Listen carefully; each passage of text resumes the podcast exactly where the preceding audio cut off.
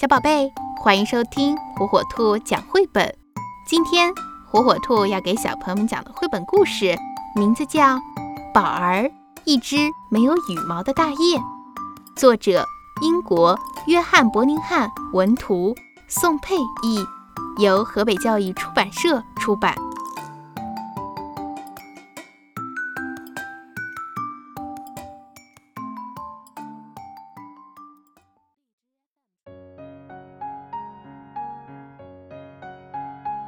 从前有一对大雁夫妇，他们是波朗先生和夫人。他们住在靠近英格兰东岸的一片广阔的沼泽地里。他们的祖先曾经在这里住了很多年，在这儿做窝生蛋。每年的春天，波朗夫妇都会回到沼泽地修整他们的窝，然后波朗太太安顿下来生蛋，波朗先生呢就负责守卫。谁要是靠近他们的窝，波朗先生就会发出嘶嘶的声音，把他赶跑。有时候，就算没有东西出现，波朗先生也会发出嘶嘶的声音。这样做让他觉得自己很重要。不久，蛋就开始孵化了。在一个风和日丽的春天的早晨，波朗家的窝里出现了六只燕宝宝。波朗先生非常开心。邀请朋友们一起庆祝。燕宝宝的名字都取好了，他们叫弗雷达、阿奇、奥沃斯、珍妮弗、迪莫西，还有宝儿。通常小燕们看起来都差不多，不过宝儿一开始就有一点不同。虽然和兄弟姐妹们一样有嘴、有翅膀、有蹼。但是它没有羽毛，波朗夫妇非常担心。他们请来大雁医生为宝儿做了详细的检查。医生说，除了没有羽毛外，宝儿一切都很正常。医生又说，这种情况可真不寻常。他想了很久，才对波朗太太说：“嗯，只有一个办法可以补救，就是为宝儿织些羽毛。”于是波朗太太拿出棒针开始编织。当然，她织不出真正的羽毛，不过她织出了一件很贴身的灰色羊毛背心，看上去感觉和羽毛很像。织好了后，她叫宝儿来试穿。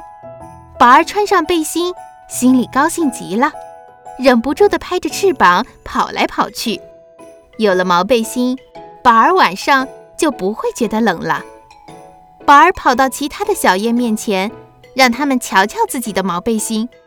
没想到大家全都嘲笑他，他难过极了，独自躲进高高的草丛里哭了起来。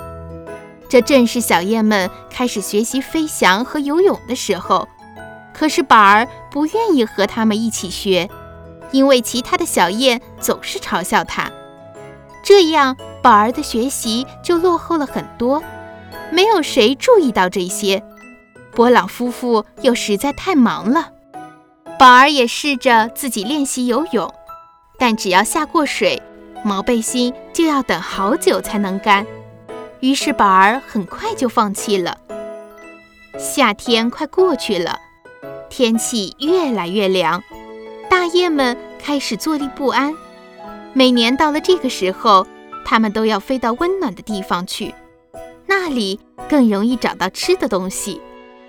波朗一家也开始为出发做准备了。他们在窝上盖了小树枝和灯芯草，这样冬天的时候，他们的窝就不会被暴风雨打坏。终于有一天，天气真的变得又湿又冷了，大雁们冻得直发抖。他们知道出发的时候到了。他们推选出一支经验丰富的老雁带队，然后就全部飞走了。宝儿没有走，因为他不会飞，他躲了起来，悄悄地看着大家离开。没有谁发现少了他，大家都想着前面的旅程。当雁群消失在灰色的天际时，宝儿的泪水慢慢地滑落到嘴边。他不知道自己该怎么办才好。天空中飘着蒙蒙细雨，宝儿走啊走，想找到一处干燥的地方过夜。他走到河岸边，看到一排停靠在那里的船只。那时候天色已经很暗了，宝儿选了一艘没有点灯的船，走上踏板。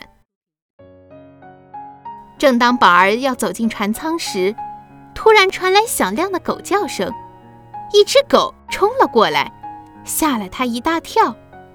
还好，这只狗看清楚宝儿只不过是一只大雁之后，就不再大叫了，还向他做自我介绍。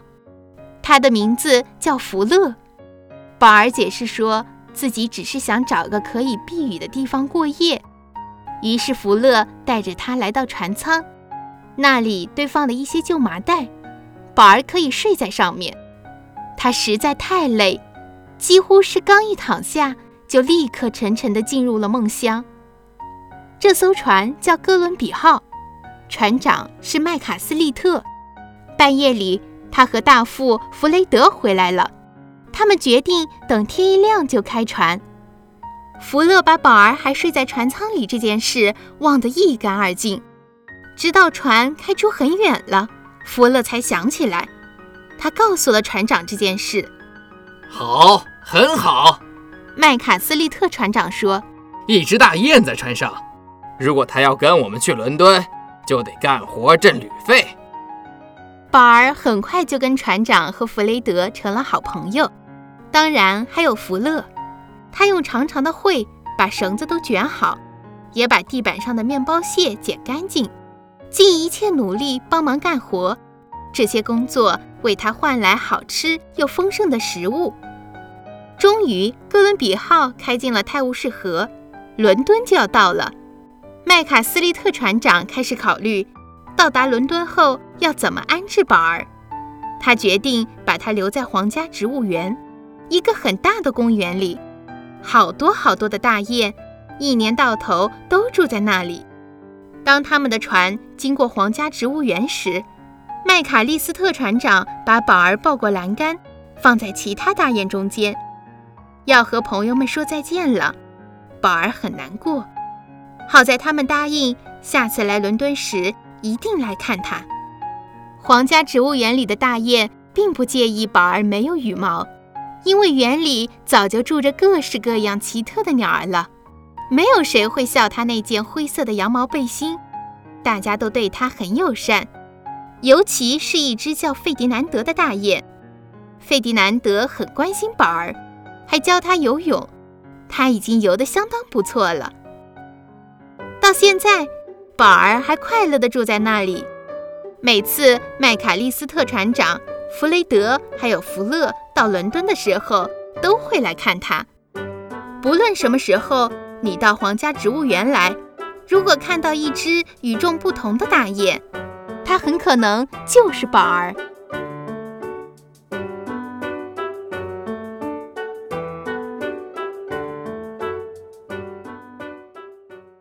小宝贝。